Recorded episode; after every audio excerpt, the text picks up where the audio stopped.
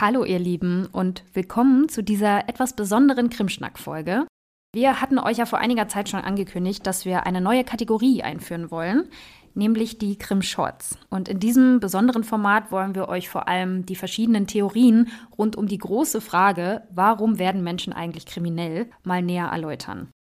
Diese speziellen Folgen werdet ihr nun also in regelmäßigen Abständen statt der regulären Krimschnack-Folgen oder aber auch zusätzlich dazu in eurem Podcast-Feed finden. Und wir hoffen natürlich, dass euch das Format gefällt und freuen uns sehr, wie immer, auch über euer Feedback dazu. Also, ich leg jetzt mal los.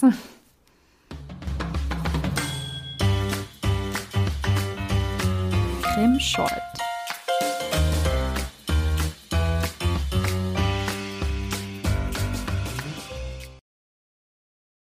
So, ja, nun sitze ich hier also total ungewohnt ohne Marie und fange mal mit der ersten Folge aus dieser Reihe an. Die kriminologische Theorie, die ich euch mitgebracht habe, kennt ihr wahrscheinlich alle schon, wenn auch nicht in ihren Einzelheiten und auch nicht unter diesem Namen vielleicht, aber ganz bestimmt in ihren Grundannahmen, da bin ich mir ziemlich sicher. Denn ich weiß aus Gesprächen mit Freunden und Bekannten und auch aus Gesprächen mit fremden Menschen, dass sehr, sehr viele Menschen beim Thema Kriminalität eigentlich ganz ähnlich denken wie die Vertreter dieser Theorie. Die Theorie nennt sich Rational Choice Theory oder zu Deutsch die Theorie der rationalen Entscheidungen oder der rationalen Wahlhandlungen. Deutscher Titel wie immer ein bisschen sperrig, aber wie man aus dem Namen schon ableiten kann, geht diese Theorie erstmal ganz grundsätzlich davon aus, dass Menschen ja, gleich und mündig sind und eigene freie Entscheidungen treffen, rationale Entscheidungen eben. Und so dann auch die Entscheidung, Straftaten zu begehen, wenn es denn so ist, oder diese eben nicht zu begehen.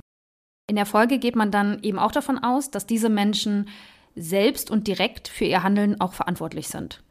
Anders als bei vielen anderen Theorien geht man hier also nicht davon aus, dass soziale oder gesellschaftliche Faktoren eine allzu große Rolle spielen. Erstmal.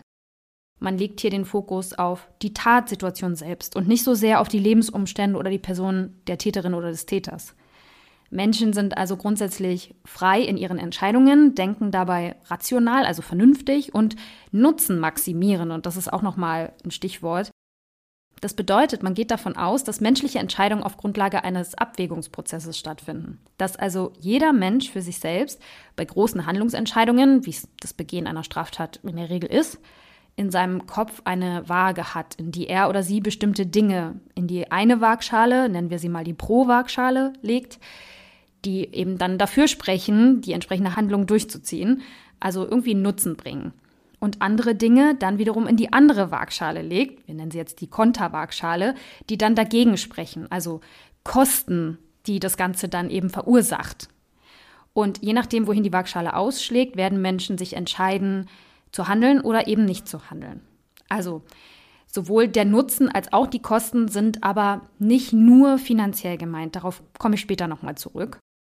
Ich bringe jetzt mal ein Beispiel, was erstmal nichts mit Kriminalität zu tun hat, nur damit das nochmal deutlich wird. Also sagen wir mal, ihr seid in einem Job und es gibt ein tolles Angebot von einem anderen Arbeitgeber und ihr seid jetzt sozusagen am Überlegen, ob ihr dieses Jobangebot annehmen sollt oder ob ihr auf, euch auf diesen Job bewerben solltet oder ob ihr lieber bei dem bleibt, was ihr habt. Ne, das wäre eine Handlung, diese Bewerbung abschicken oder eben nicht. Und dann gibt es natürlich Pro-Argumente, also einen Nutzen, den euch das bringen könnte. Also mehr Gehalt, das wäre jetzt mal ein finanzieller Nutzen.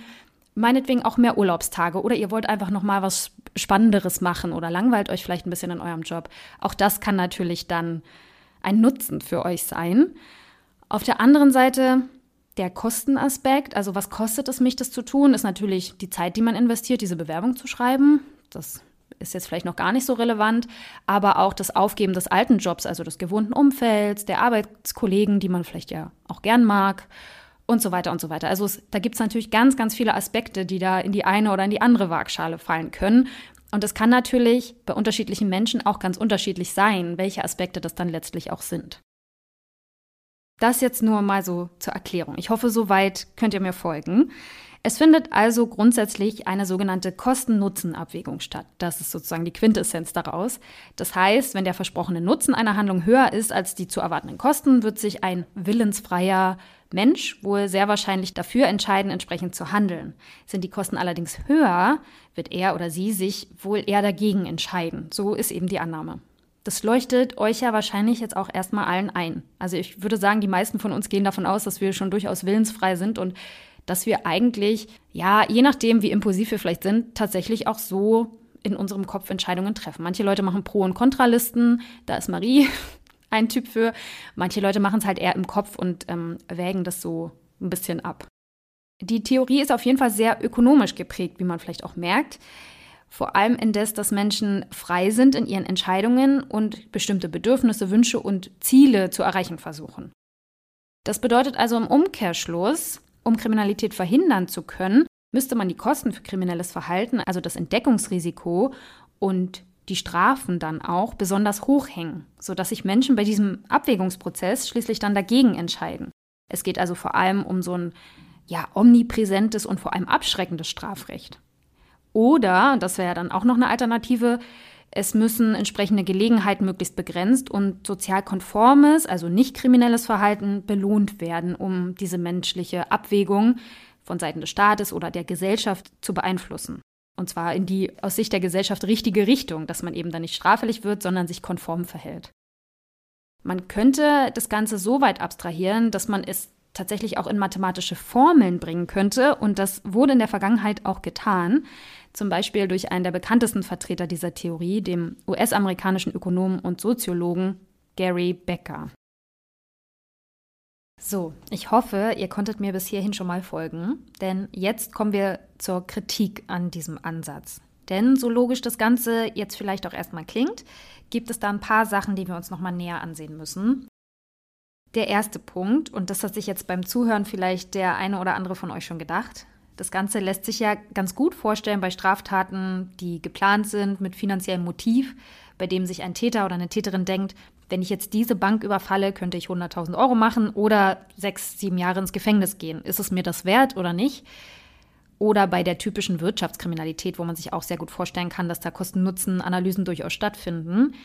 Aber was ist denn mit emotionalen, impulsiven, affektiven oder triebgesteuerten Straftaten? Einem Mord aus Eifersucht beispielsweise. Da hat man selten das Gefühl, dass die TäterInnen ihr Handeln wirklich rational abgewogen haben. Oder ein Totschlag, bei dem jemand aus Wut eine Kneipenschlägerei anzettelt und dabei einen Menschen tödlich verletzt. Da ist es doch sehr fraglich, ob TäterInnen tatsächlich in der Regel so durchdacht und planend vorgehen. Außerdem gehen sehr viele TäterInnen ja auch davon aus, dass sie sowieso nie entdeckt werden. Oder die Tat geschieht eben so spontan oder emotional, dass sie gar nicht richtig und in Ruhe drüber nachdenken. Sonst würden sehr viele wahrscheinlich zu ganz anderen Ergebnissen kommen. Und da sind wir auch schon beim zweiten wichtigen Punkt. Natürlich gibt es offensichtlich Dinge, für die es sich aus Sicht mancher Menschen lohnt, straffällig zu werden.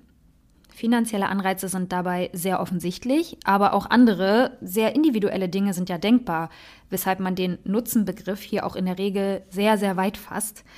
So können auch soziale oder psychologische Aspekte zum Beispiel eine Rolle spielen.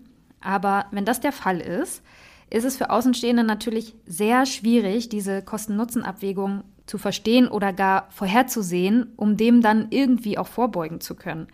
Wenn ein Mann beispielsweise sagt, wenn ich meine Frau nicht haben kann, dann soll sie niemand haben und ich bringe sie lieber um und das ist es mir auch wert, lebenslänglich dafür ins Gefängnis zu kommen, dann ist es jetzt ganz objektiv betrachtet kaum eine vernünftige Abwägung im eigentlichen Sinne. Man müsste hier also einerseits auf die Tatsituation selbst schauen, andererseits aber auch auf die handelnde Person. Das ist ja ganz zentral. Also die jeweilige Persönlichkeit und auch die Sozialisation, die dann ja auch wieder bestimmt, was einem Menschen etwas wert ist oder für was es sich für einen Menschen lohnt, straffällig zu werden. Somit ist das Ganze auch schon wieder deutlich komplexer, als es zunächst mal den Anschein macht. Und eigentlich müssten auch die sozialen Normen und die Gesellschaft, in der die Tat stattfindet, mit einbezogen werden, um ein vollständiges Bild zu haben. Aber das findet hier in der Regel nicht statt. Und auch, dass ja sozusagen erstmal das Vorliegen einer Tatgelegenheit auch sehr zentral ist für das Begehen von Straftaten. Auch das findet hier kaum Berücksichtigung. Es gibt aber durchaus Kriminalitätstheorien, die genau das auch in den Fokus rücken. Und darauf kommen wir dann in einer anderen Kriminalitätstheorie, in einer anderen Krim-Short-Folge nochmal zurück. Also, halten wir an der Stelle jetzt erstmal fest. Die Rational Choice Theorie klingt für die allermeisten Menschen durchaus erstmal einleuchtend. Denn diese Grundannahme des rational denkenden Menschen, der eine bestimmte Kosten-Nutzen-Abwägung macht, erscheint uns erstmal ziemlich natürlich. Also den meisten von uns wahrscheinlich. Aber es ist eben so, also in der Ökonomie spielt dieser Ansatz auch tatsächlich eine große Rolle. In der Kriminologie, also unserer Fachrichtung sozusagen zur Erklärung von Kriminalitätsphänomenen, wird er aber oft als ein Modell gesehen, das in seiner Vereinfachung relativ realitätsfern ist. Und wie wir gesehen haben, gerade um Kriminalitätsphänomene jetzt nicht nur Wirtschaftskriminalität oder vielleicht einen Ladendiebstahl erklären zu wollen mit diesem Ansatz, also kriminelles Verhalten wirklich in seiner ganzen Breite erklären zu wollen, braucht man eben dann doch wieder viele Variablen und mehr Komplexität, als es dieser Ansatz erstmal verspricht. Aber sagt uns doch gerne mal, wie ihr ganz persönlich dazu steht, für wie überzeugend ihr diesen Ansatz haltet und diese Grundannahmen. Das war jetzt natürlich eine verkürzte und auch an einigen Stellen relativ oberflächliche Darstellung. Aber in unseren Krim-Shorts werden wir das in der Regel so machen, dass wir versuchen, die Theorien für euch kurz und bündig runterzubrechen, verständlich zu machen, auch immer auf die jeweilige Kritik an der Theorie eingehen und wie ihr es von uns gewohnt seid, wird es dann in den Show Notes immer die Links geben zu unseren Quellen, zu weiterführender Literatur und so weiter, so dass ihr euch da auch, wenn euch das noch näher interessiert und ihr euch da noch mal richtig reinfuchsen wollt, dann auch auf jeden Fall noch mal richtig belesen könnt. Und genau, damit verabschiede ich mich jetzt erstmal von euch. Ihr erreicht uns natürlich über die sozialen Medien bei Facebook und auch bei Instagram. Unter Krimschnack findet ihr uns dort.